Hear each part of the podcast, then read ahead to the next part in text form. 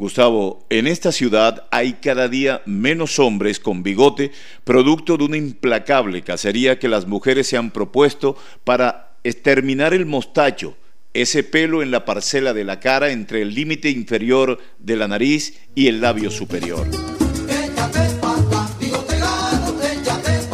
Es una presión de la mujer que, se está aplicando hoy en día y se está aumentando cada vez más y los hombres estamos perdiendo el derecho a tener el bigote, que es algo que nos define como hombres. Cuando ya el hombre llega a una edad que le sale el vello en los bigotes, es algo que te define como que el muchacho, el señor. Él es Óscar Eduardo Pacheco Acosta, el barbero que lidera la gran cruzada para evitar la deforestación de los bigotes en los hombres.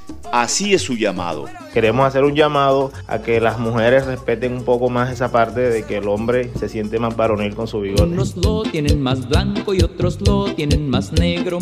El bigote en su peluquería al sur de la ciudad, el barbero notó que cada día más hombres iban para quitarse el bigote y otros acompañados de sus esposas que le hacían señas para que lo desapareciera. Vienen los clientes con su esposa, con su novia y yo me doy cuenta cuando estoy motilando que le hacen señas por el espejo, le hacen señas, quítatelo y hasta a veces le, le modifican el corte, hermano. No me interesa, no me vas a envolver por tu necio bigote la cruzada del barbero incluye un mensaje rapeado. Vamos a hacer una campaña ahora. Mujeres, respeten el bigote del hombre. ¿Qué está pasando? Que las mujeres a los hombres bigote están quitando.